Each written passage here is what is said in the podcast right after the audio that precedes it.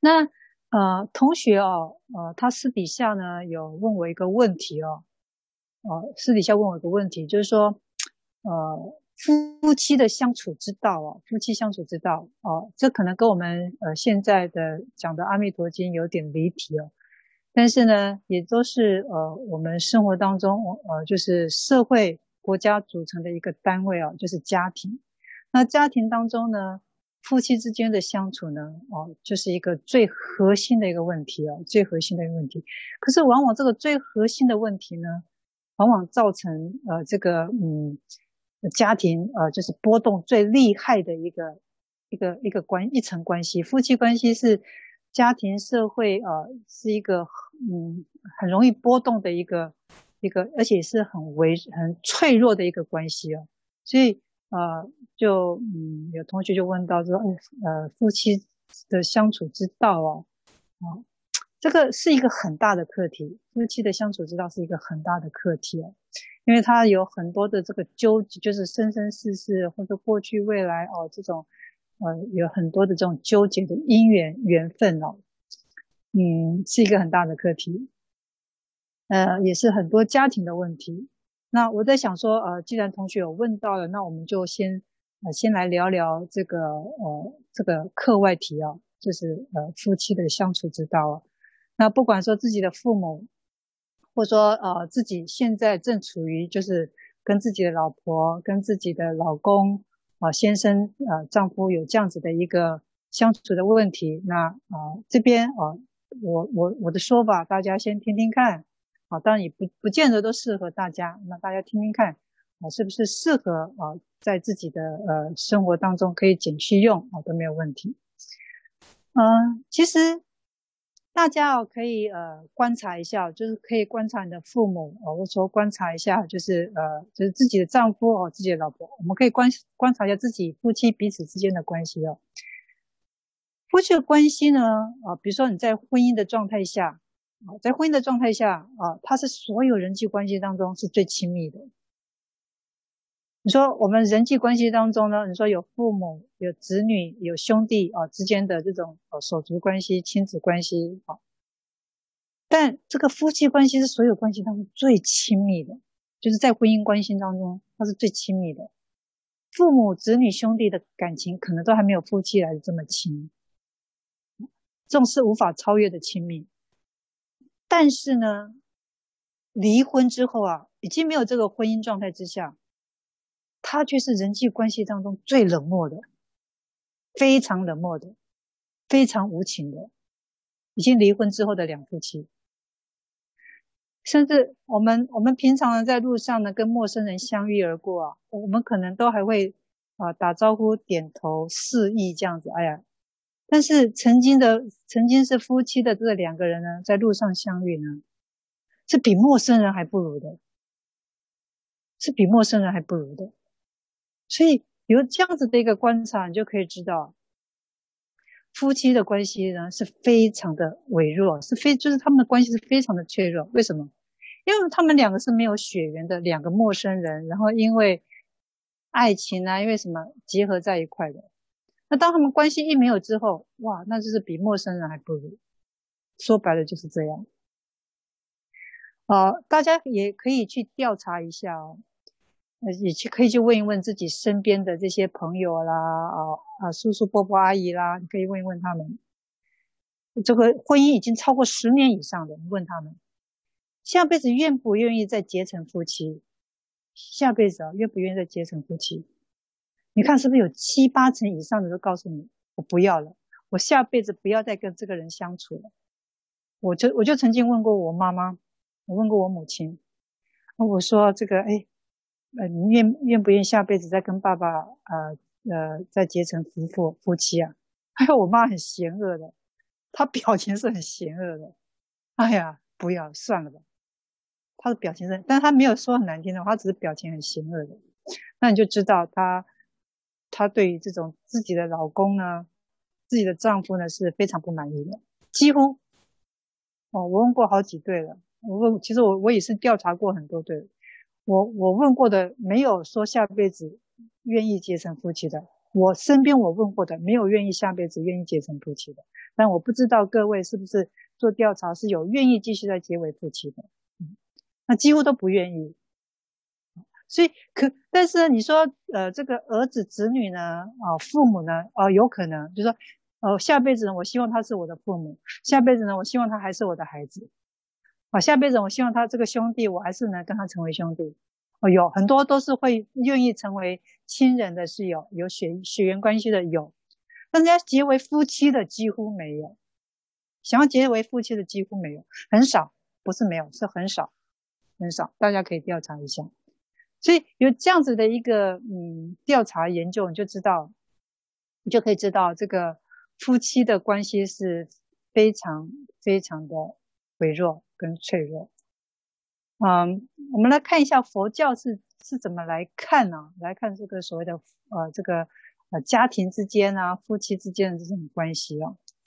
那这个大乘经典里面呃这个有有这个什么杂难经哦，他就说呢，有妇不得佛道啊。有妇妇就是妇女的妇，意思说女人呢是不能成就佛道的。有妇不得佛道，就说。呃，对不起，我解释错误了。我刚刚解释的另外一层，就是女人是不能成佛的啊。但是呢，在《法华经》里面，这个龙女，这个龙女呢，她成佛，她来就是当场打脸那个大菩萨所说的女人不能成佛这件事情。那当然，这个是例外，没有人跟龙女一样，就是有这么大的福报，可以以女生来成佛。但是大部分的经典告诉你，女生是不能成佛的啊，这个是另外一说。那。还有就是《大乘经典》里面有说呢，这个就是《杂难经》里面有妇，就说你有老婆的人不能成佛道。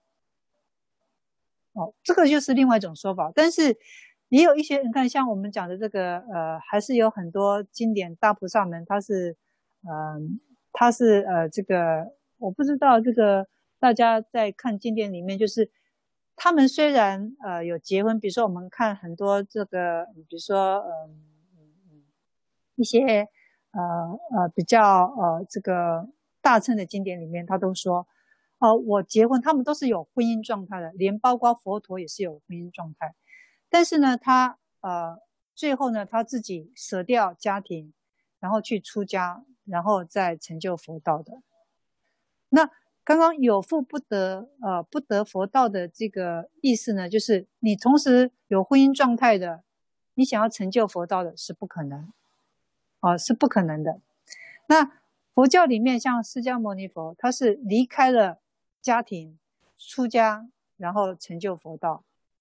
哦，就是你一定要舍离，舍离家庭，舍离呃自己的呃太太，舍离呃这个你才有可能啊、成就佛道。所以这个是大乘经里面这样子讲的。还有就是说啊、另外这个呃这个菩萨教诫经里面呢，他也说见妻子。当如见冤家，见妻子当如见冤家，意莫随贪爱，就是你不要你的意呢，不要随着淫欲心啊、贪爱心沉溺在这样子的一个呃贪呃这个呃情爱里面啊，这个是呃这个呃对于这个佛教的看法啊，大家先听一听啊，先不用给任何的判断。啊，先听一听佛教到底是为什么他要提出这种理论啊？大家先听一听。那又说呢？啊，里面又说了，菩萨若具有四种因缘，也是可以娶妻结婚。好，哪四种因缘？啊，他说第一个，宿命同福，宿命同福，就是说，哎呀，就是大家呃，就是你们之间的呃。因缘，你们之间的缘分啊，还有业力啊，呃，就是一同，就是呃呃，可能有发愿吧，就是我要跟他、呃、有福同享，有难同当啊，这样子的一个呃呃发啊发愿啊，就是享受夫妻啊前世啊共同创造的这种福报，好、这是第一种。第二种呢啊，就是。嗯，避罪就是要常宿愿的，宿债不是宿愿，是宿债。前面刚才讲的是讲呃福报啊，我就是要跟这个人共享啊我所创造的福报。那第二种呢，就是我要还债的啊，我今天欠他多少，我下辈子要还他多少。所以第二种就是还债。那第三种是什么？是共同的业报，就是你们有呃共生的子女，因为子女你们必须要结成夫妻，然后把这孩子生下来的这种业报，就是因为孩子而结为夫妻的这样一种业报。那第四个呢是什么？就是，呃，呃，择人娶妇即得道，就说聪明的人呐、娶这个呃老婆呢，啊，他很容易成就他的佛道。哦，就是有智慧的人的这个婚姻呢，啊，就是他是很容易得到助缘的。我们讲就是说，呃，这个同修伴侣啊，就是说他也是呃修行者，你也是修行者，但。但你们两者结婚的意义是共同成就佛道的，啊，不会啊，可能我觉得这个是太理想、太乌托邦了。就是说啊，他们两个结婚就是互相来成就自己的佛道，啊，就是之间啊是没有淫欲的行为，啊，你督促我学佛，我督促你学佛，他们结成夫妻，成就是呃纯粹就是要成就佛道，而没有所谓的淫欲心的这样子的一件事情，也没有。所谓的要结呃，就是要传宗接代这种概念啊，没有，这个就是属于有智慧者啊，他娶妇人就是为了要督促自己成就自己的道业，但是你娶的这个妇人呢，他也是要跟你一样有共同的理念，好、成为你这个很快速成就佛道的助缘等等。那所以呢，呃，在呃经典里面啊，如果你具有这种四种。哦，也有可可可以去结婚生子的，可以去结婚生子的，这个就是佛经上里面来讲的。我们我们再来啊往下看哦，啊这个是佛呃佛教对于这个呃婚姻的呃好嗯夫妇之间的一些看法。那为什么会有这样子的一个因缘？我们常说呢，我们要学佛哦，大家有没有想一想？学佛，那我到底要学佛的什么？我到底学佛的什么东西？当然啦，我们要学佛的种种品德啊。我想佛的种种品德不用我讲，大家应该都很清楚了。哦，佛的品德呢是非常高超、非常高超的。我们讲的慈悲喜舍，我们讲他度众生的那种悲愿呢，这些都是属于很。高超的这种佛的品德，但对我们凡夫来说，对我们这些一般的凡夫来说，你说佛的这种超高品德，对我们来讲容易吗？哎呀，那个是远远很难很难去达到的一个境界啊！就我来说，我觉得我对我来说是非常非常难的，难如登天的一个境界，很难呐、所以要你说要学佛学到像佛这种超高品德太难了。那既然这么难呢，我们就把标准，我们先把它放低，把标准放低，我们去学学习什么？学做好一个人。既然佛那么难学，那我们就先暂时先把人先学习做好，怎么做好一个人？你做好一个人，那你要学佛就事半功倍，事半功倍。那你说学好，要学习做好一个人，有那么容易吗？大家呃扪心自问，如果真的要把一个人做好，有那么容易吗？好，我们就拿台湾，好，我们这个要如何做好一个人呢？我们就拿台湾这种普及教育，比如说在我们国小、国中、高中，我们有个校训。我们有校训，我相信不管加拿大啦、国呃，就是或是中国或是越南，应该都有呃，每个学校都有所谓的校训。校训呢，就是教导学生的这种训示学生的这种标语，我们，叫教呃校训。那我们在台湾的校训，从我国小、国中、高中，我就常常看到我们学校大门一进去的这个大厅里面。他都会写的四维八德，挂在就是我们这个呃，就是大门一进去那个大厅，四维八德。四维八德，他就是教你如何呃，就是教学生如何做呃，如何做好一个人。四维八德。那你说四维八德的内容是什么？四维就是呃，就是礼义廉耻，礼貌的礼，道义的义，廉耻。呃，这个我相信廉耻大家就知道，礼义廉耻，好，这是四维。那这个呃礼义廉耻这种概念呢，是从春春秋战国时代啊，大概在西元前两百多年前，哦，管子、管仲所提出来的这种思想。我想管仲是我们中国的大思想家，我想只要是华人，应该都知道管子、管仲啊这一号人物。啊，这个礼义廉耻是他提出来的。啊，这个所以这个礼义廉耻啊，就是我们呃校训，国小、国中、高中的校训四维八德里面其中的四维。那八德是什么？八德是忠孝仁爱信义和平。忠，对国家忠，对夫妻忠，啊，夫妻之间的忠啊等等，这叫忠。孝，孝顺。人，你对人要仁爱，对对朋友，对呃呃下辈，对长辈啊、呃，对所有的你人际关系，你都要仁，要爱，要爱护他们。信要有信，要有信用；义要有义气，要和和就是要和气，平要平等。八德叫忠孝仁爱信义和平。这就是我们学校的校训，从国小、国中、高中，我们的校训都是这样告诉我们，就是教你如何做好一个人，就是四维八德。虽然这个讲跟离题很远，离题离我们刚刚所要讲的题目很远，但是我觉得也不远哦。因为我们在呃呃学习西方净土思想的时候呢，啊，比如说阿弥陀佛这种净土思想，它里面呢有讲了一个很重要的关键，就是说，你世间的福德要修得圆满，你才容易到达西方净土。孝顺父母啊，然后这个友爱啊，你是要把世间的这些福德要做得几乎圆满。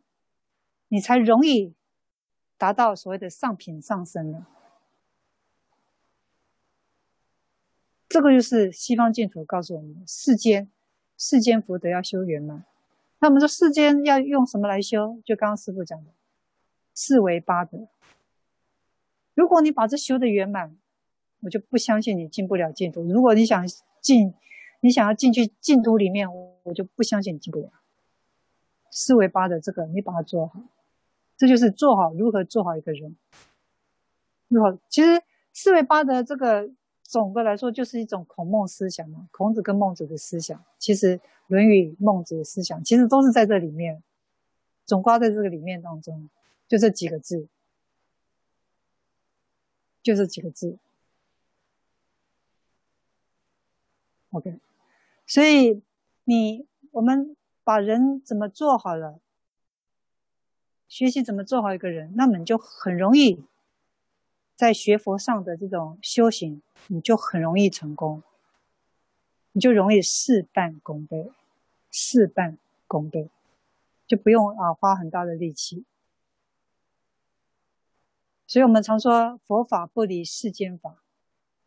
那我们再想一想，世间法到底是什么？是什么叫世间法？简单来说。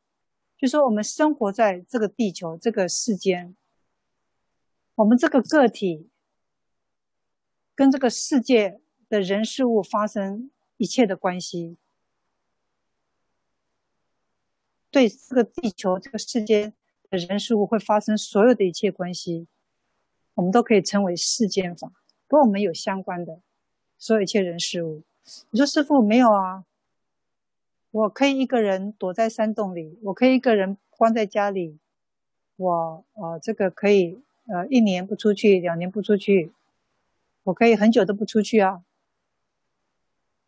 可是问题是你要吃啊，你要穿呐、不管你今天在世这个地球的任何一个角落，吃和穿，吃吃喝拉撒，这个很简单的这四件事，你都离不开你，你离不开人群呐、啊。你说吃，你要自己种吗？你要自己种稻米吗？这个衣服你要自己去织衣吗？你说衣服啊，师傅，这个衣服我可以不要穿衣服，我可以裸体啊。但吃呢？还有这个电灯呢？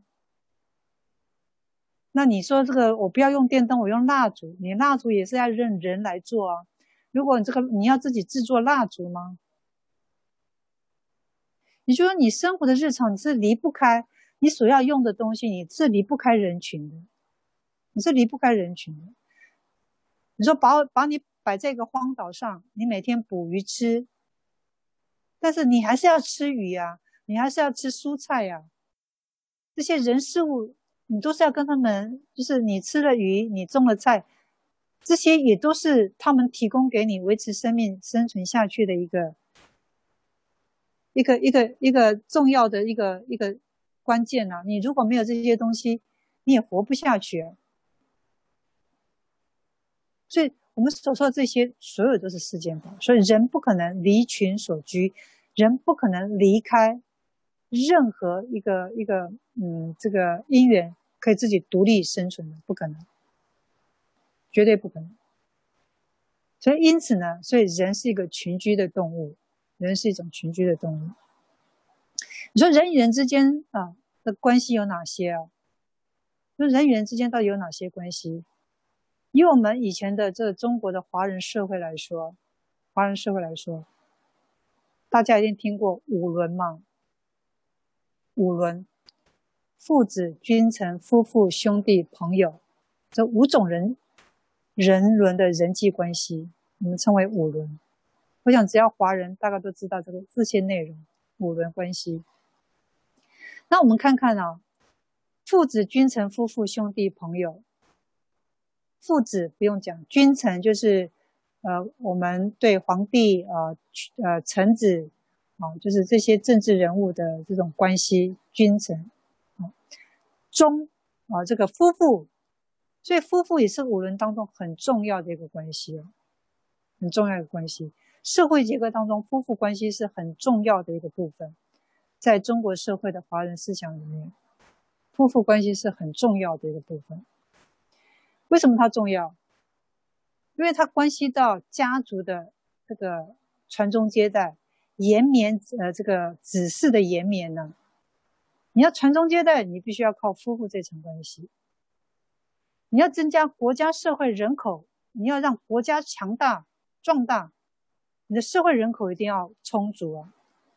你社会人口不充足，人少，啊，你这个国家就会灭亡。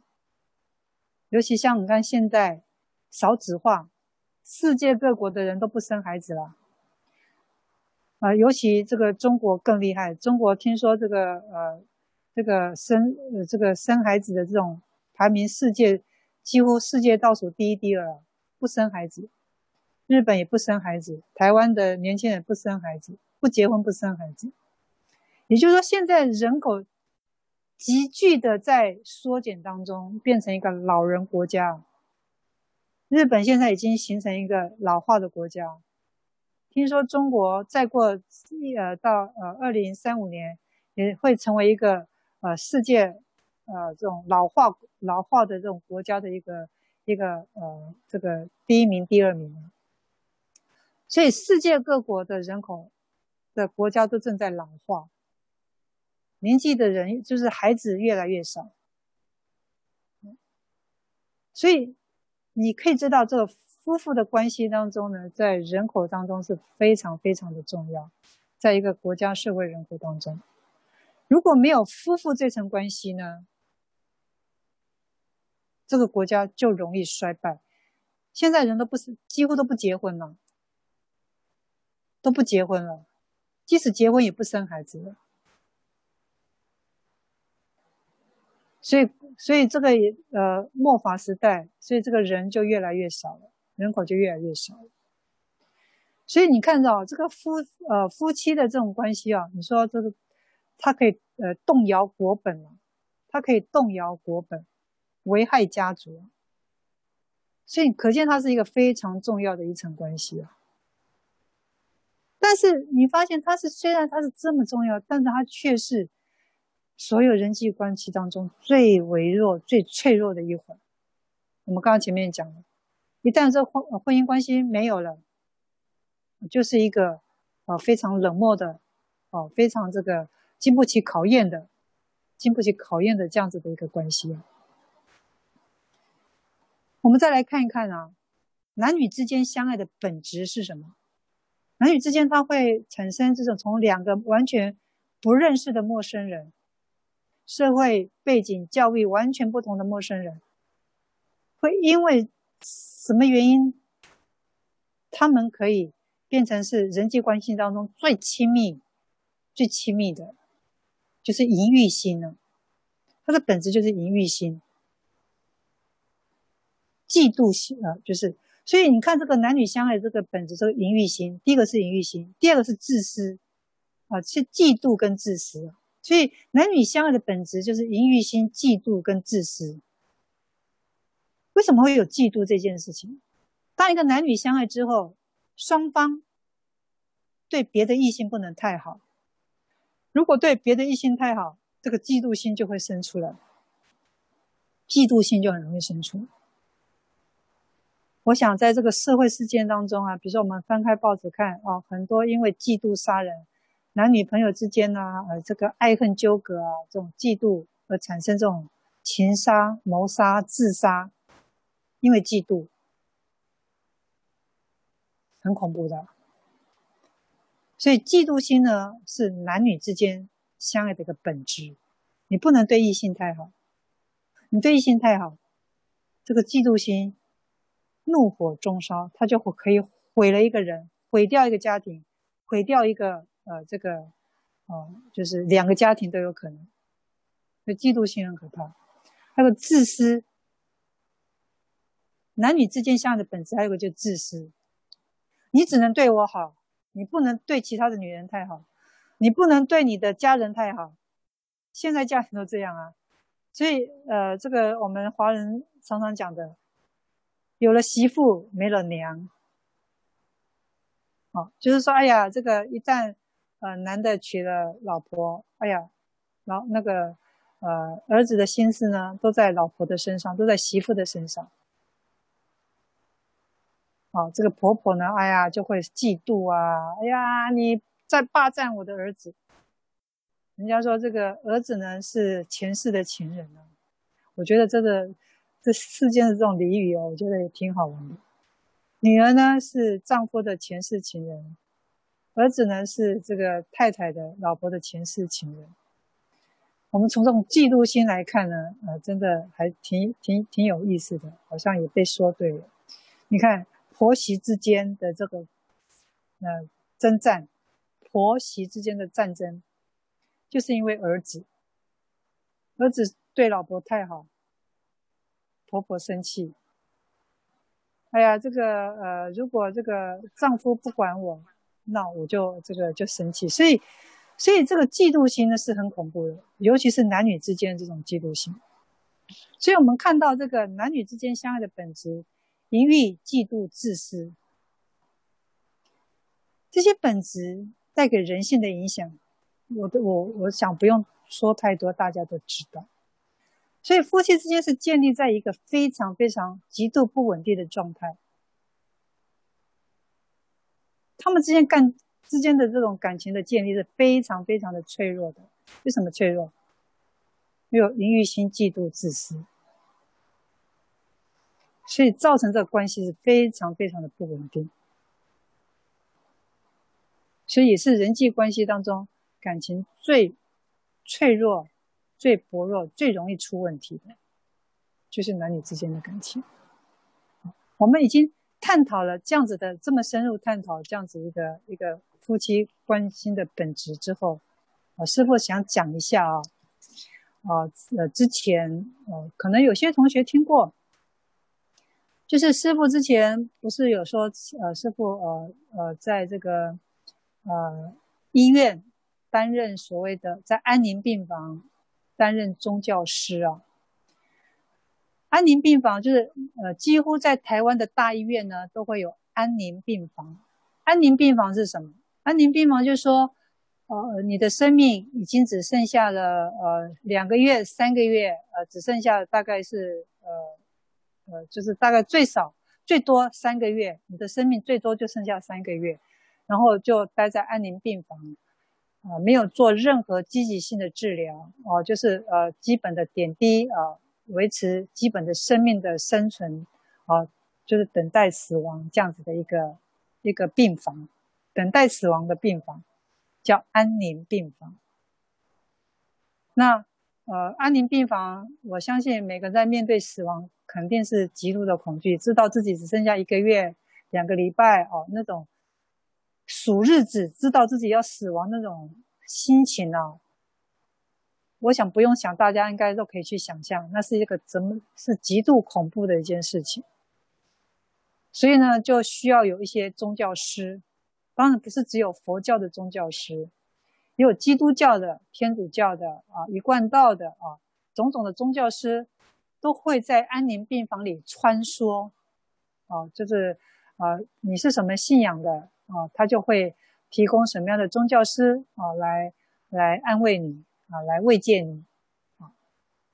那师傅就是在师傅的个案，就是师傅处理的个案当中，就是有一对夫妻啊。有一对夫妻，哦，那那是丈夫得到了胰脏癌，丈夫得到了胰脏癌，癌癌症末期，哦，医生宣告他只剩下两个月，只剩下两个月的时间，所以他待在安宁病房。然后他呢是他的，他才五十五十岁出头而已，那时候我辅导他的时候，他才五十岁出头。然后他是一个呃高中的数学老师，他是高中的数学老师。然后就是什么话都不说，然后我去辅导他的时候，就眼睛闭闭，呃，什么话都不说，啊，然后我看旁边有一个照顾的一个女众，哦、啊，就是帮他啊这个弄这个弄那个的啊，弄吃的什么。我一直以为那个是他老婆，我一直以为是他太太，但我也没有多说，因为。因为是直直观嘛，就是认为是他太太，然后后来弄弄弄弄，哎，后来我就有一件事情呢，要要跟这个女众说话。我说，哎，你先生他呃这个状况多久了？然后这个女众就告诉我说，师傅他不是我先生。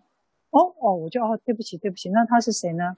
我说你是他的什么人？他说我是他啊的小姨子，小姨子，就是说他太太的。姐姐，啊，对不起，是大姨子，啊，是大姨子，不是小姨子，啊，是他太太的姐姐，他太太姐姐，哦，我就觉得，哦，他的他的他太太往生了吗？我就直觉说，哦，那他太太往生了吗？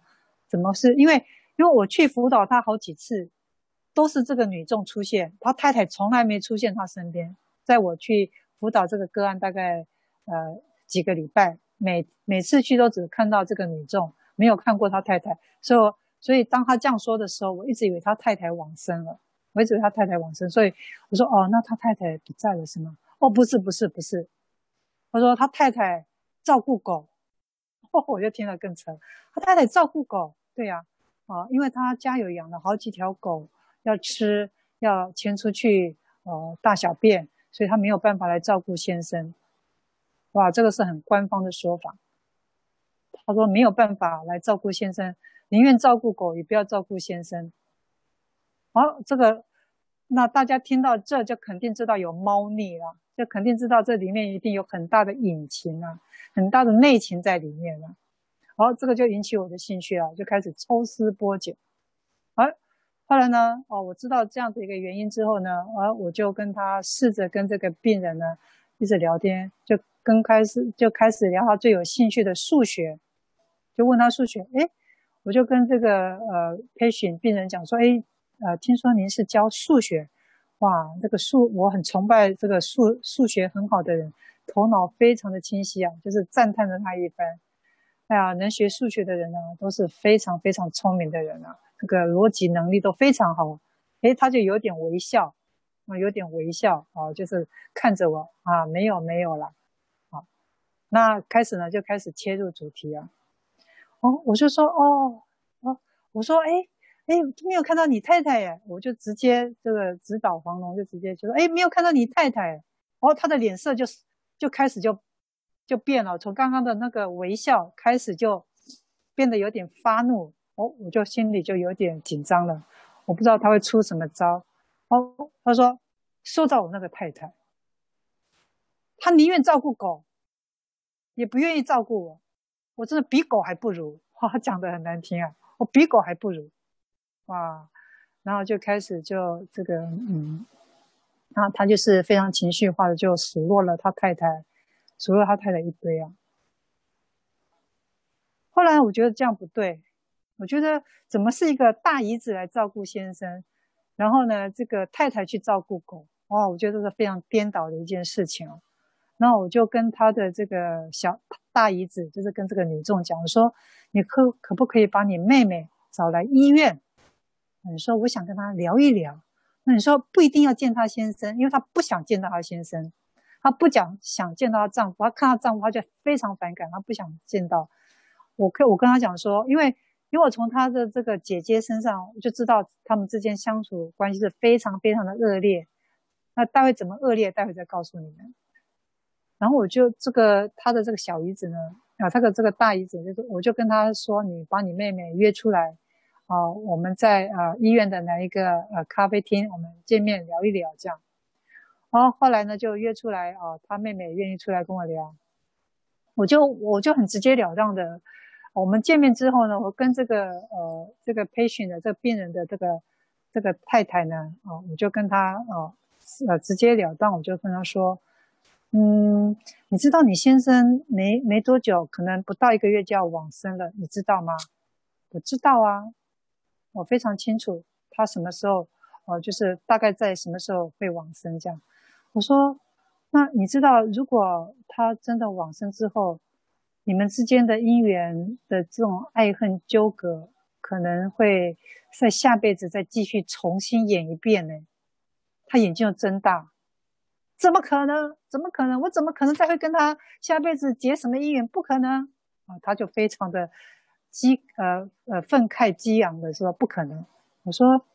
嗯，我不知道你呃相不相信有所谓的轮回转世啊，或者说这种业力因果，我不知道你知不知道？他说我知道啊，啊、呃，这个佛教当中啊，什么都有知道有这种这种因缘果报。我说，嗯，站在我们佛教立场呢，如果在这个呃，如果你今天要跟这个嗯这个人哦，你你讨厌的人，或者说你跟他有结很多呃怨恨的人呢？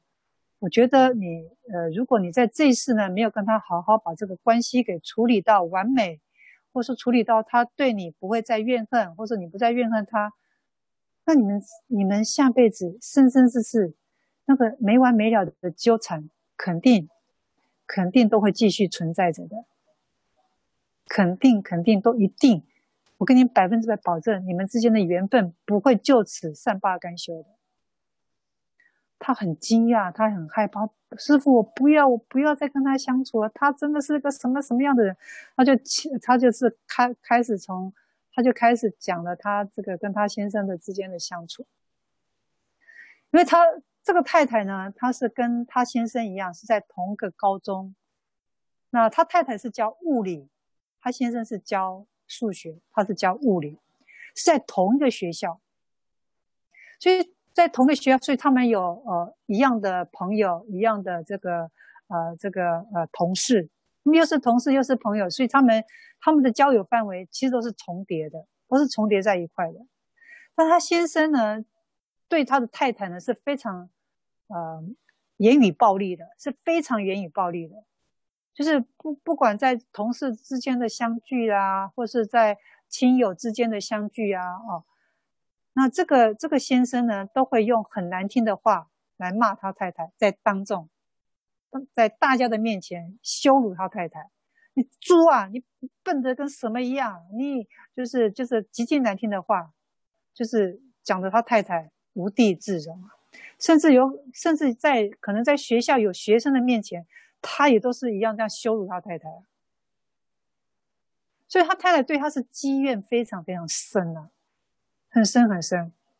所以他知道他先生呃快往生了啊，他其实他心里是有点得意的。他内心是有点啊，终于快往生了。其实他有种那种解脱的感觉，他自己，他他自己表达心里有一种解脱的感觉。虽然没有很明显的说出来，但是从他话语当中，你就觉得他感觉好像快解脱了。所以他死都不要去看他先生，是这样子一个状态。他可能没有动粗，但是言语暴力可以杀死一个人的，言语暴力。所以呢。就是这样子，那我就跟他讲这种呃因缘果报之后，其实也跟他讲了一些佛教很多的因果关系啊，哦，因为这边谈了，其实我们谈了大概两三个小时，那因为内容太长，这边也不愿多说，但重点就是讲，就是说，如果你这辈子没有跟他结缘世结，没有帮他好好把这个因缘给了结，你们这种生生世世的纠葛肯定是断不了的。他就问我说：“师傅，那我要怎么做，这辈子我才能跟他姻缘了断？”我就跟他讲说，让他不恨你，让他对你呢，呃，就是你你也不恨他，你们之间的姻缘呢，就是呃，在这辈子说清楚，呃，彼此对彼此都没有怨恨，这样子才有可能了解。哦，他说那师傅我要怎么做？他说我说呢，呃，虽然你很讨厌很怨恨他，但是你要讲。那我我我觉得呢，很多东西就是说，你必须要先用，先把他的这种情绪压，呃，就是把他那种怨恨的情绪压下来，呃，就是告诉他方法，就是说，虽然你不想这么做，但是你要先讲一下，装一下，演一下，毕竟他现在要离开这个世间了。如果他呃离开世间，你再也没有机会跟他结缘世结，所以你怎么样恨他，你都要装一下，要演一下。让他的心能安定。现在你最主要是安定他的心，他对你不再有怨恨，这才是你的目标。所以呢，你每天呢，每天就是你要去医院照顾他，不是你姐姐照顾，是你要去照顾。啊，这个每天去照顾他，问候他，然后呢，啊，炖一些好吃的，啊，营养的东西，啊，每天去啊喂他吃东西，这样。哦，我说这样你做得到吗？你这样能演，就是就算你演戏，你可以演得下去吗？我说师傅，我试试看。他说我试试看。哦，他就开始呢，啊，就是从我说完那一天，跟他谈完那一天呢的第二天，因为我跟他谈完那一天，他也没去医院，他就直接回家了。所以第二天呢，他就照着我，所以我第二天去看他先生的时候，哎，我就看他出现了。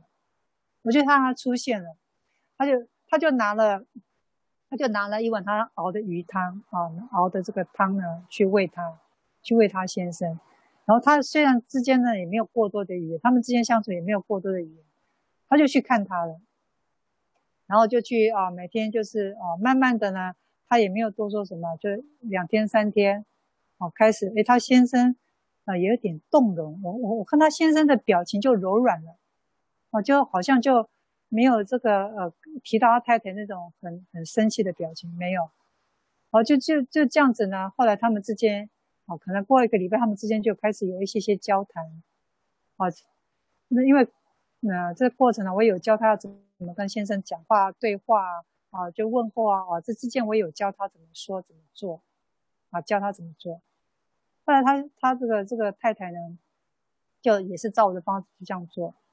呃，渐渐的，哎，两个之间哦，会呃谈话就开始很 peace，很祥和哦，就开始就嗯就嗯，哎，这个也是很奇妙的，我自己也觉得很奇妙的一个改变，啊，就是后来呢，就有一天呢，啊，就是可能是第过第二个礼拜吧，然后这个太太呢，就找我，就到办公室找我，就说，师傅，师傅，你可以帮我证明一件事情。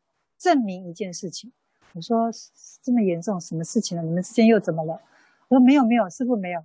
哦，他就把我拉到他先生的病房，啊，让我到他先生的病房。他说，他就就是我们三个。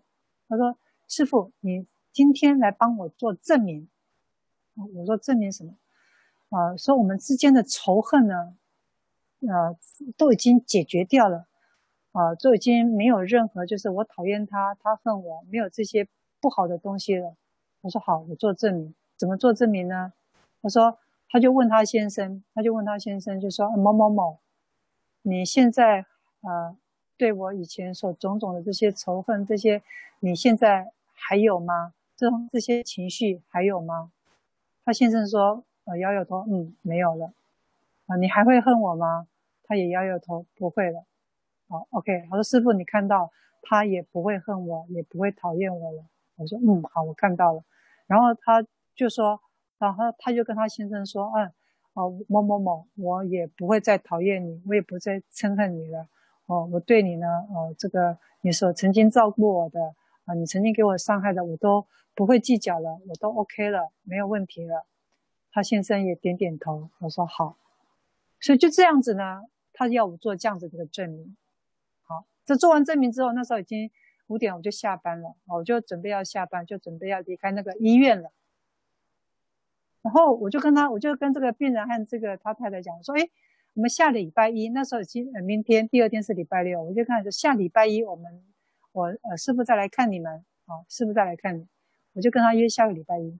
后来我回家第二天，他太太打电话给我，他太太打电话给我说：“师傅，我我丈夫往生了。”所以他师傅在那个第二天的凌晨两点多就往生了，就往生就走了，就走了。所以很多东西啊，就说一口气在那，人是不愿意走的。当你这口气，呃，所有的因缘结束之后呢，他心安理得的走了，他内心了无牵挂的走了，所以从这个事件当中呢，所以呃呃，人真的为什么我们要过极简生活？不管人事物当中，我们要过极简断舍离的生活，就是因为我们人有太多的牵牵挂挂，有太多的这种呃放不下的东西，所以我们就过得坎坎坷坷，坎坎坷坷。所以从这对夫妻的这种呃这种辅导里面呢，师傅也学到很多东西。几乎所有的家庭，大部分的家庭都有这样子的一个坎，都是有这种坎。师傅的呃其他的同事在这个呃安宁病房，很多都是夫妻的问题，很多夫妻问题都没有办法跨越过去的。当然恩爱的也有，但几乎大部分都是。跨不去的坎，跨不去的坎，所以我们讲了这么多，呃，花了这么多的时间在讲这个所谓的夫妻关系，这也就是为什么我们要呃这个要讲说夫妻要如何好好的相处。那因为夫妻是最纠葛、最纠结的一个一个人际关系，如果你把这个最纠葛、最最难相处的部分你把它处理好，其实你的生命就会比较清爽。就会很清爽，而不是不置之不理，然后让呃怨恨越结越深，越结越大。当然你说，哎呀，师傅，我就是要跟他越结越深，我下辈子我才能再碰到他。我因为我爱他，我爱到这种死去活来，我爱到我非他，我爱他爱的他这个，那当然让另当别论。但如果这种爱对你来讲是一种心理造成很大的负担、很大的痛苦，那你就好好的要思考一下。安静的思考一下，我的生命，我到底要过什么样的生命？过什么样的生命形态？纷纷扰扰，吵吵闹闹，你痛苦我痛苦，我看到你痛苦我就高兴。如果你觉得这样子生活是很好，那当我也没意见。但如果觉得这种生活不好，那你就想一想。我要怎么去面对它？冷静下来，然后去处理这件事情。不要再用情绪，不要用很情绪的这种表面化，根本就没有办法帮忙把这个事情解决的这种情绪去带到里面，让事情更复杂，让这个这个怨结得更深。大家既然听闻佛法，我们就要把我们的这个痛苦，把我们的烦恼，把我们的这个人际关系弄得最简单，然后弄得最平静，然后弄得最祥和，然后让自己没有痛苦的牵绊，那个才是聪明人，那个才是聪明人。OK，好，那那今天讲这个呢，啊，是呃，因为同学有提出问题。那所以我就想说，把这样子的一个一个呃经验呢，来告诉大家，来告诉大家。那因为同学还有问了另外一个有关这个堕胎跟这个婴灵的事情呢，那我们想说，等下下一堂课我们再再稍微再讲一下这样的一个主题，因为可能会花太多的时间在这样子一个课题上，所以我们嗯下一周再讲有关堕胎跟这个婴灵的事情。啊，这个课题。那如果没有要提问呢，那我们就呃进入我们的经典的课程了。进入我们经典的课程。我们上次呢讲到了第四十一愿呢，第四十一愿。那大家呃把那个教材啊打开来看一下。我们现在看第四十一愿是什么内容？这个第四十一愿呢，大家看一下，设我得佛。他方国土诸菩萨众，闻我名字，至于得佛，诸根缺漏不具足者，不取正觉。这个这个整段话啊，这个是什么意思啊？这个诸根呢，讲的就是我们呃人体的这个眼耳鼻舌身意这个六根啊，这种六种器官。我们说，在这个世间呢，你身为人呢。因为我们这个世间是属于呃这个残缺有有就是不圆满的世间，所以你身为人就有可能啊有六根不齐全，啊六根或肢体残缺。那有些人是天生，有些人是后天造成的。那有些人出生呢，他就是会聋会哑，六根不全。有些是四肢发展不全，在母胎的时候就四肢发展不全，还是呃天生的。那有些人因为是后天，因为灾祸、灾难，啊，造成六根或四肢不全了。那不管这些呢，都是我们的业力，我们自己身口意造作业力所成就的这种正报的这种业力，我们怪不得谁，我不能怪啊，妈妈把我生成这样，妈妈把我生那么丑，妈妈把我生的四肢不全，妈妈把我生成这样，啊，这个妈妈，你是跟妈妈有因缘，但是你会。造成我们会有这种四肢或是六根不全，那全都是自己的业力的问题，跟妈妈是没关系的啊！不要怪妈妈，怪天，怪地，怪我，就是不怪自己，把所有人都怪光了，就不怪自己。我们会正我们的正报会有这样子的一个问题，完全都是自己的问题，自己身口意造作的业力成就你在这个时候的这个 moment 所承受的果报，就是肢体不全。就是六根不全，自己要有这种认命，你才有会去去醒觉，会去发觉自己的问题，才会去依照自己的问题去改正自己的问题，而不要怨天尤人啊，去抱怨，你去抱怨。所以这个四十一愿呢，啊，它的这个就是说，我们在如果我们投身在这个呃这个极乐净土啊，极乐净土就是这个。嗯，他方的国土，就是只也包括我们这个娑婆世间。他说，呃，所有的国土当中的这个众生菩萨们，若闻我名字，若你听到我阿弥陀佛的名字，好，我们说无量，呃，这个阿弥陀佛就是无量寿的意思啊。你听到我的名字。好，在你呃，就是你不管是呃，你生于到西方极乐国土，到你成佛呢，你的六根面貌呢，还有你的四肢呢，永远不会有什么残缺丑陋，哦，都不会有，哦，都不会有这样子的发生，这就是他的呃四十一愿，四十一愿。那我们看第四十四愿，第四十四愿就是设我得佛，他方国土诸菩萨众。闻我名字，欢喜踊跃，修行菩萨，修菩萨行，具足得本。若不尔者，不取正觉。这个具足得本，意思就是说，啊，具足度众生的本事和能力，叫具足得本。整个整个愿的的这个意思就是说，他方的国土的这个诸菩萨众生们，只要闻到我、听闻我阿弥陀佛的名号，他便能啊这个欢喜好药的这个修菩萨行，他有能力来修这个菩萨行，具足度众生的本事和能力，来成熟各种众生的这种善根。让众生完成佛道，所以这个里头就是我们如果化身到这个极乐世界，我们就有这样子一个能力，具足得本的这种能力为众生。我们再看下面这个一报愿，一报愿，这个一报愿呢，我们看第十四一报是什么？一报就是说我们哦，这个个体投身在这个世界。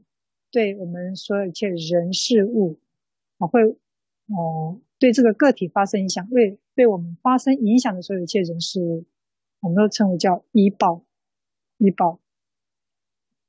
第十四愿呢，设我得佛，国中声闻有能计量，乃至三千大千世界众生缘觉，与百千劫悉共。计较知其数者，不取正觉。哦，这句话是什么意思？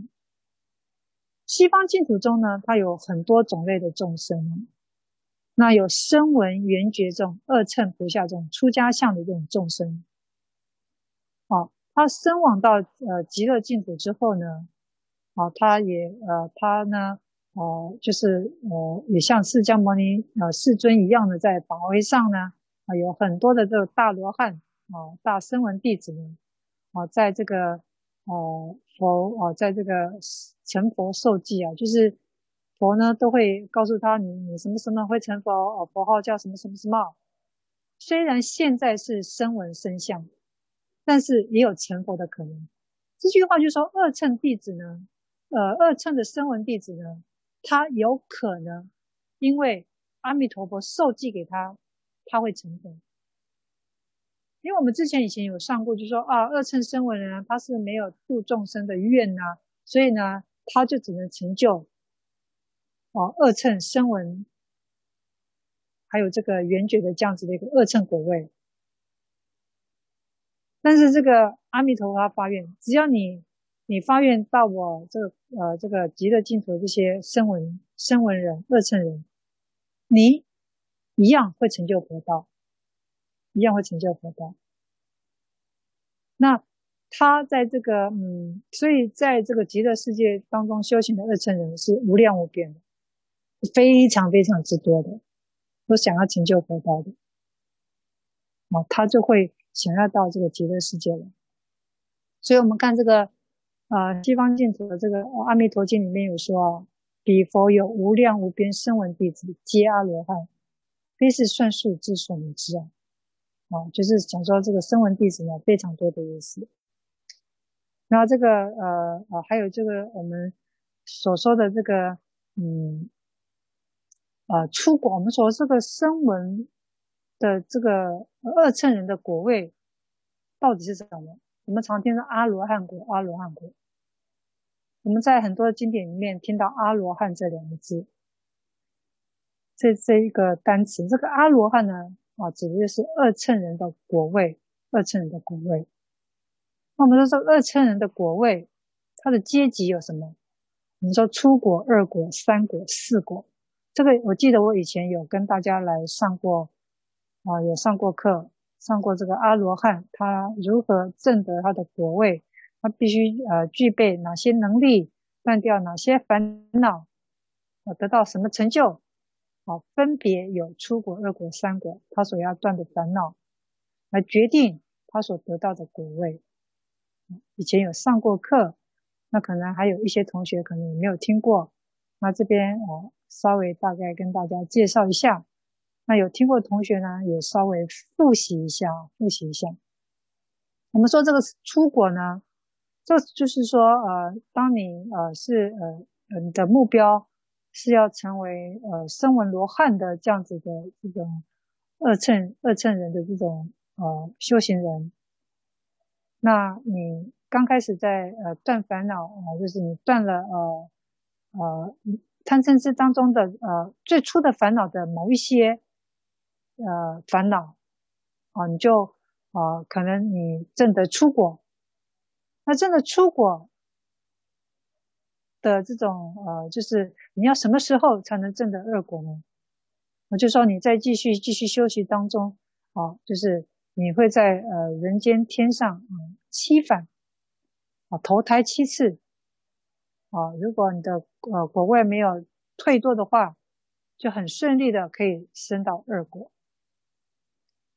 那二果就就是你再继续修啊，再继续断贪嗔痴烦恼，啊，不断的断断断，哎，二果到二果啊啊有一定的成就之后呢，啊，你来到世间轮回，经过一次，你就可以证得三果，啊，生死轮回证得一次，你就可以再证得三果。但所谓的正果，就是在你不退，你没有退你的果位，因为。出国、二果、三果都有可能位会退哦。你不是说你证得出国之后哦，我就不会退，我就永远就会往二果走，不一定。如果你出国你没有精进用功，你的位会退出来，会退下来，会退下来的。所以师父讲的出果、二果、三果是在你位没有退，你继续精进修行的状态之下啊，往返人世间七返啊、一返啊等等。你说。出果就是人间啊轮回七次，在精进的状态下，你就会证得二果。那二果的果位得到之后呢，在呃一番生死，在投胎生死轮回一次，你就会证得三果。那当我们证得三果以后呢，你就不会再堕入生死轮回。你就会在色界的五净居天里面的四四禅天里面开始继续增上你的果位，继续增上，继续修行，继续断烦恼，继续用功精进。所以你你精进的地方就是在五净居天色界。我们说，呃，佛教的世界观有欲界、色界、无色界。那我们人道是在欲界。欲望的欲欲界，那最上一层就是色界，所以这个三果的这个呃还未证得四果罗汉的这个三果罗汉呢，他就在色界的五净居天第四层天修行断烦恼，一直到他完全断尽烦恼，他就证得四果阿罗汉，四果阿罗汉啊，那所以啊。大概粗说的略说，就是啊，声闻啊二乘人的这种果位，大致上就是以上的介绍。那当然了，这只是比较粗的介绍。那因为之前有讲过比较深的介绍，那如果大家有有兴趣呢，可以嗯、再去找那个啊 Leslie 或是正本啊，请他们啊，就是给你这个音档啊，就是我们上过课的音档，请他找给你们。你们可以去听啊，这个呃阿罗汉果位的这种一个课程，可以回去听听听看师傅怎么讲的。那这边呢，只是稍微作为复习一下啊，复习一下。那呃，所以这个愿呢，就是说呃呃，里面呃极乐世界的众生呢有很多种类，当中的这个声闻缘觉这种二乘人是无量无边的。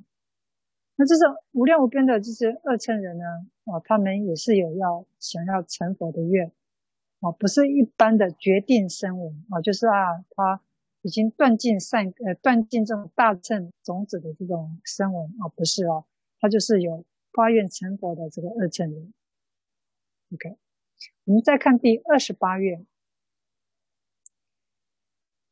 第二十八愿，设我得佛，国中菩萨。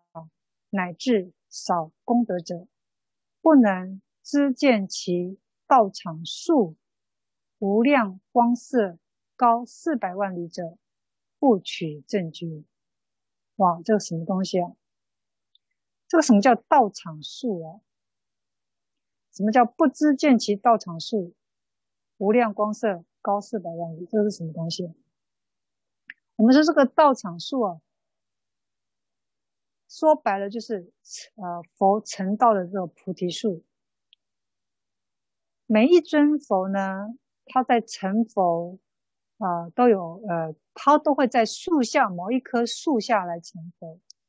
几乎在呃大乘经典里面讲佛，讲这个呃任何一尊佛他成佛的时候，他都会在树下成佛。但每一尊佛的这个树下，它这个树每每个呃佛的这个树的种类都不一样，树的种类都不一样。佛经说这个。若有行者于某一树下成就佛果，即成为无上菩提。所以，他为什么我们常会有讲菩提树？菩提树，就是他在这个树下成就佛果的这个树呢，我们就称菩提树。所以，菩提树不是只有指单一树的那个种类而已。所以，菩提树有各种树的种类。所以。他们佛教徒又称为这叫圣树。比如说，在毗婆尸佛在经典上呢，他有说毗婆啊，这个毗舍婆佛，他坐在娑罗树下。娑罗树是印度的一种树，叫娑罗树。哦，所以他在娑罗树下成佛，那这个娑罗树就是菩提树，就是菩提树，就是圣树。那我们说迦叶佛。经典里面说，迦叶佛坐在尼拘律树下，尼拘律树也是呃印度的一种树啊。他坐在这个迦叶佛坐在这个树下成佛，所以这个拘律呃这个尼拘律呢就是菩提树。那再谈谈我们这个娑婆世界的释迦牟尼佛，我们最熟悉的释迦牟尼佛。那我们释迦牟尼佛是坐在什么树呢？我们释迦牟尼佛是坐在这个啊碧波罗树下，也是印度树，是印度树的一种树种，叫毕波罗树而成佛。所以呃，这个毕波罗树就是我们常看到的菩提，在菩提树，就是长得很像啊。我不知道大家有没有看过菩提叶哦？那菩提叶呢？哦哦哦，就是。啊，如果你有去印度的人，你看这个菩提叶哦，就是呃我们所说的呃毕波罗树，它长得很好看的一棵树。那佛呢，释迦牟尼佛在这个树下成佛，所以我们称这种树呢叫菩提树。我们再来看看弥勒佛，弥勒佛，我们虽然现在他还是呃称为弥勒菩萨，还未成佛，那在未来世呢，在未来的这个时间里面呢？啊，这个弥勒菩萨他会成佛，那会在龙华树下。我们说龙华三会，在弥勒弥勒的经典上呢，啊，弥勒上生下生经里面呢，啊，我们有听到龙华三会，所以那个时候呢，弥勒菩萨呢，啊，他会在啊龙华树下成佛，会在龙华树下成佛。所以才会有龙华树下三会说，所以他成佛之后，他会三会说法，会三位说法。所以未来的这个弥勒菩萨，他会在龙华树下成佛。所以那个时候，哦的众生呢，会称龙华树为他的菩提树，哦，成为他道场树。所以菩提树就是道场树，就是佛成道在那棵树下成道的那棵树。所以称为道场树，道场树。阿弥陀佛的这个道场树呢，啊，它是非常非常的庄严高大。其国菩萨亦能各知欲知啊，遇见其这种庄严高大这个道场树是有无量的光明。所以极乐世界这种道场树呢，这种菩提树有无量的光明，无量的颜色，高达四百万里。四百万里是一个什么样的概念？是一个我们没有办法想象的一个概念。哦，以我们凡夫的角度来讲这个四百万里啊，我想是我们没有办法去去想象的一个高度啊。那个呃，所以这就是第二十八愿他所呃这个成就的这个呃依报呢，就是道场树哦，就是菩提树有这样的一个菩提树愿。那我们说范文说这个，嗯，我们再看下面的这种。这个呃道场树呢，它到底还有一些什么功能？我们说极乐净土这个呃道场树，它除了刚刚我们所说的有这么庄严以外，它还有什么样的功能？那经典里面它有说啊、呃，极乐世界这个道场树能见树获人，就是说啊、你在极乐世界净土的众生呢、你看见了这个道场树呢，能获得这个忍位。以前有跟大家有上过这个呃佛教的这个忍的这个功夫啊，忍的修行。那这个忍分三种，三种忍，所以也就是说，你见到这个呃道场树呢，你就可以获得这样子的一个功力，就是忍的功力，有三种忍的功力。第一种就是音响忍、柔顺忍，还有无声法忍。哦，这以前我们都上过课了。有兴趣的同学呢，也可以呃呃，就是啊找正本正院去拿这样的一个方面的课程。好，那音响忍是什么？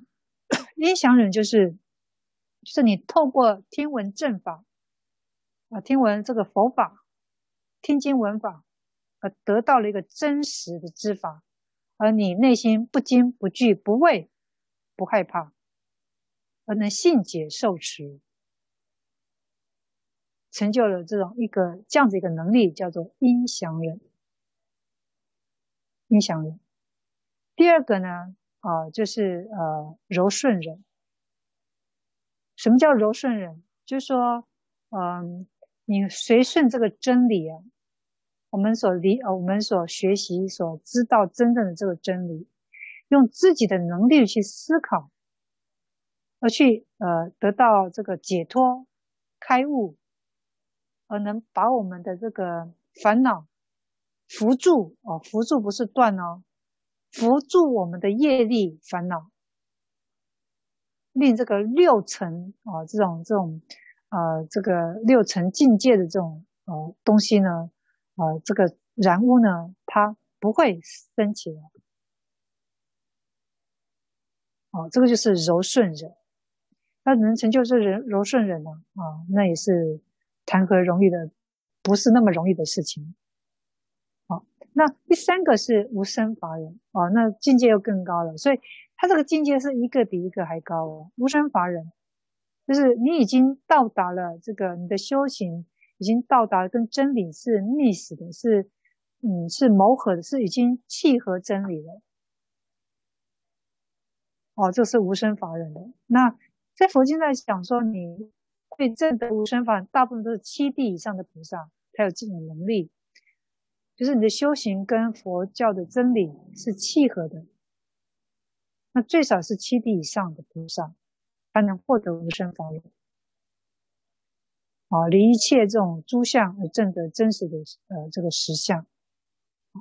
也就是说，在极乐世界的这些众生呢，你看见这个道场树呢，你就可以获得这三种忍，这种三种这个很厉害的功力，很厉害的功力。嗯，那当你获得这种功力要干嘛？你说我在极乐世界，我获得这个功力要干嘛？度众生啊！我们今天所获得的这种种种的这种因为修行而附加价值的这些能力啊，都是用来度众生用的，都来用来度众生用的。所以你就会有这些能力，你就有这些能力。OK，我们看第三十一愿。第三十一愿：设我得佛，国土清净，悉皆照见十方一切无量无数不可思议诸佛世界，犹如明镜睹其面相。若不尔者，不取正觉。那这个国土，这个极乐世界，这个净土，它的这个净土呢是非常的通透，非常的明亮，非常的就是不是我们这个呃世间凡夫所能想象的世界。所以，我们世间所想象世界就是啊，有墙壁啊，有山河大地啊，这些都是无法穿透的，这些东西是无法穿透性的，它是很坚硬的，是很。呃，就是很很很容易造成阻碍的，它就是一种阻碍性的。为什么我们生活在这个世间的任何东西都是坚硬、尖锐的？因为人性，因为人心，因为我们的心是很坚硬、很冥顽不化的，是很固执、很坚固的。所以我们的山河大地都是很坚固、很很坚强、很尖锐的，我们一碰到就会受伤的。因为我们的，因为我们凡夫世间所成就的器界是这样子的世界，是因为我们的心所创创造出来的，大家共同创造出来的世间世界就是这样。所以山河大地都是很坚硬，都是无法穿透的。所以我们不能用我们这种呃世间的这种呃眼光还有角度去看极乐世界。哦，认为哎呀，这个极乐世界的这个楼阁呢，空中楼阁，呃，也也是这种坚硬哦，不是的。我们上次讲说，这个极乐世界的众生，他都是没有对立性的，他内心是柔软的，所以他所成就的世界，他们的世界当中的这种所有一切万物，都是柔软，都是都是穿透，都是通透性的。哦，绝非是我们我们的思想能达到的境界。肯定是无法达到的境界，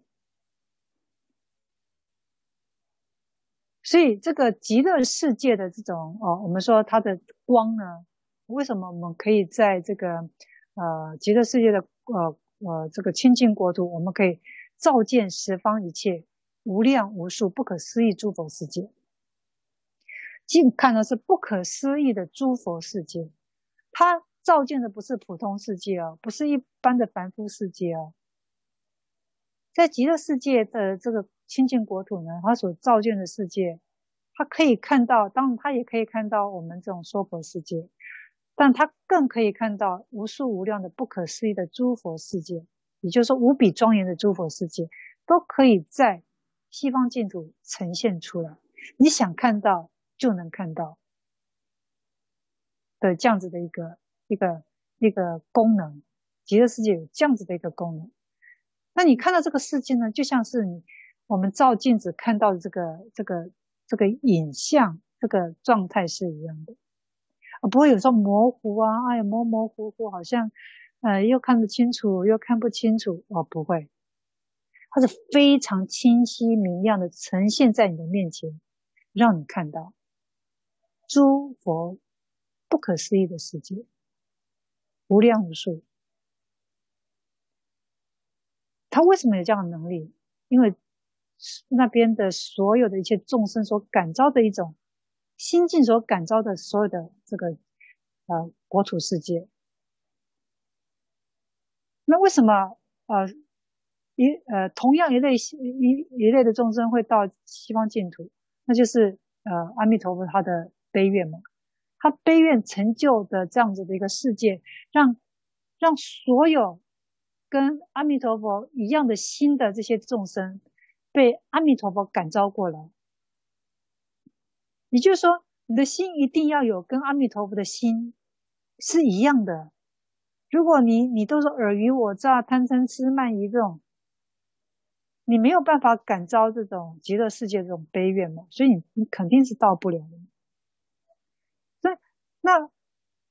你要到到得了那个地方，也就是说你的心境一定要改变嘛，你的心态一定要改变嘛，你才能感召到那个那个器界，就是极乐世界的所有一切依报的世界，你才能去那边，从那里生活，你才可以感知他们那边的柔软，呃，气气间的柔软，水的柔软，水的温度，水的，它跟我们世间是完全不一样的概念，那是因为。众生心所成就的一个世界，柔软心、慈悲心、喜舍心所成就的一个世界，这是不可思议的，是不可思议的。OK，这就是国土清净愿，国土清净愿。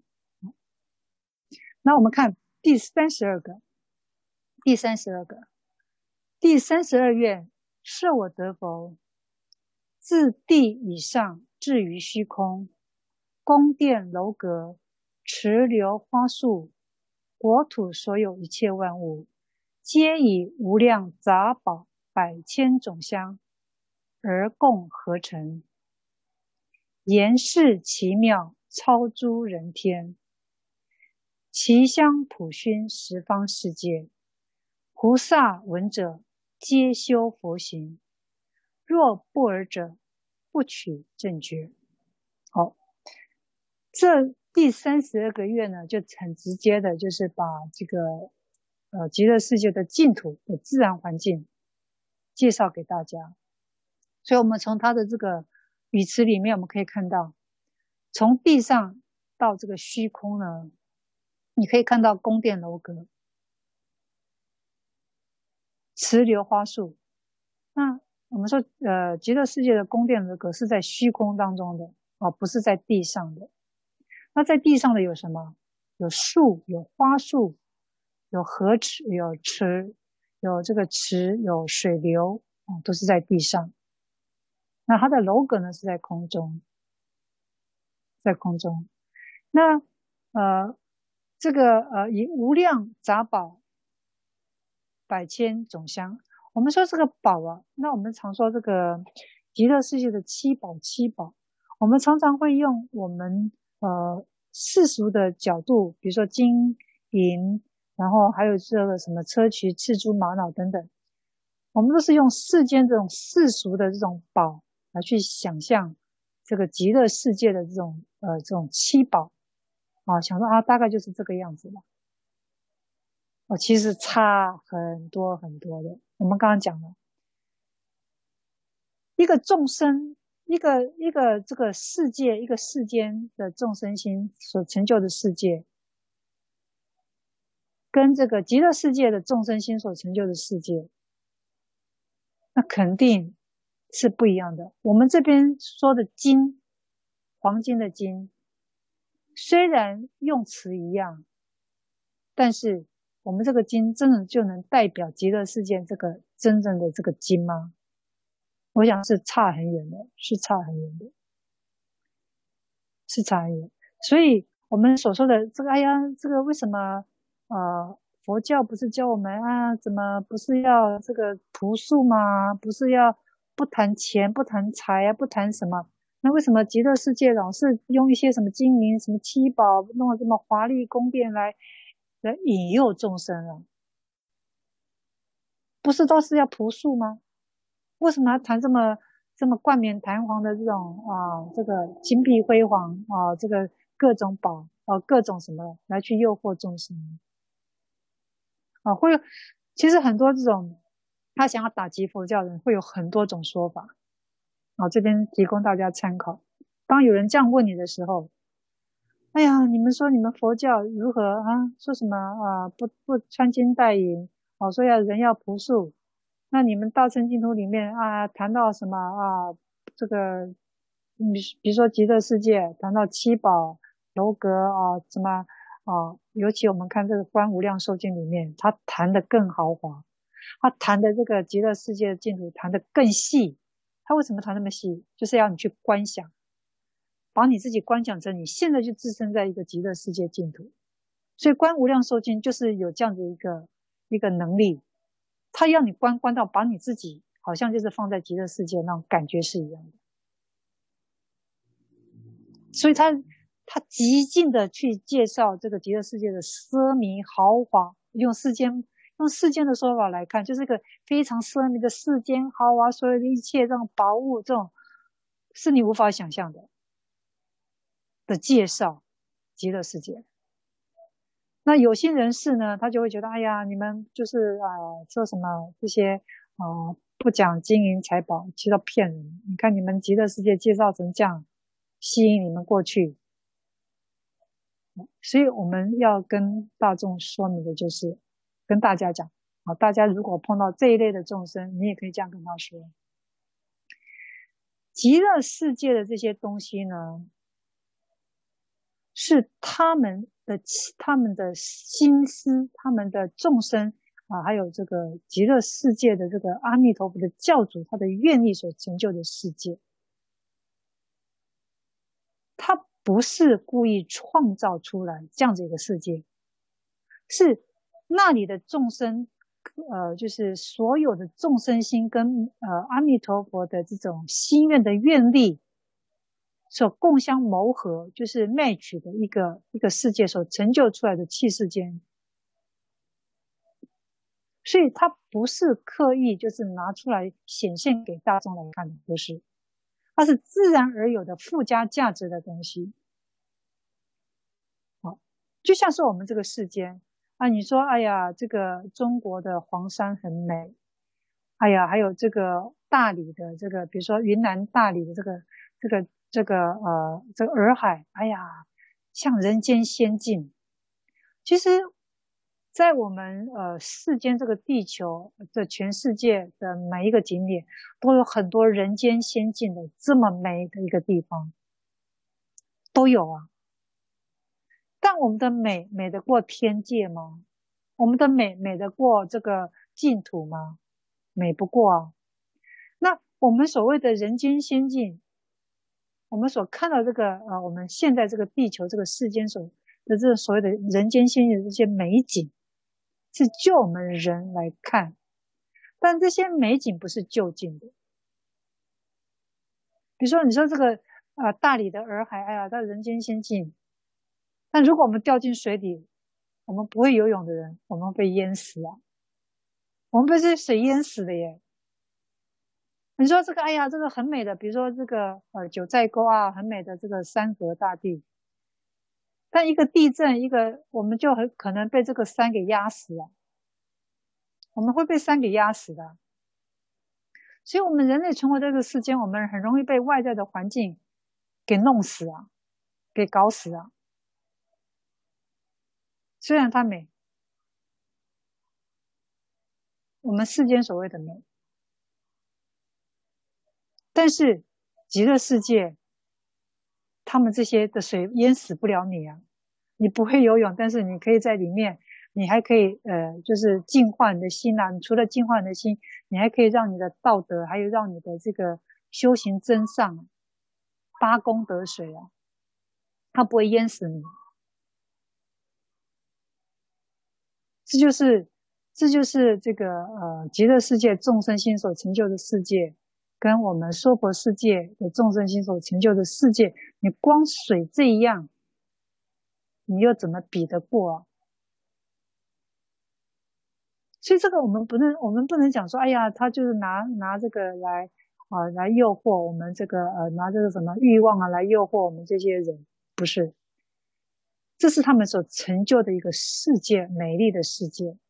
就像你看这个地球，这个美丽的世界，其实角度、心态是一样的，但所成就的人心的世界是不一样的，啊，是不一样的。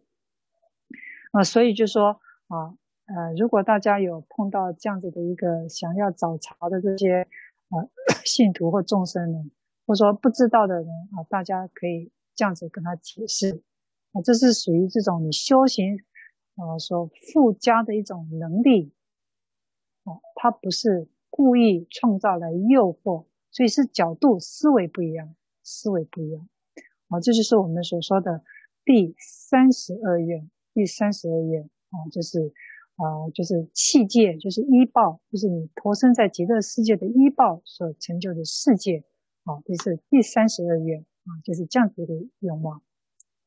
我们第再看第三十八愿，第三十八愿：设我得佛，国中人天必得衣服，随念即至。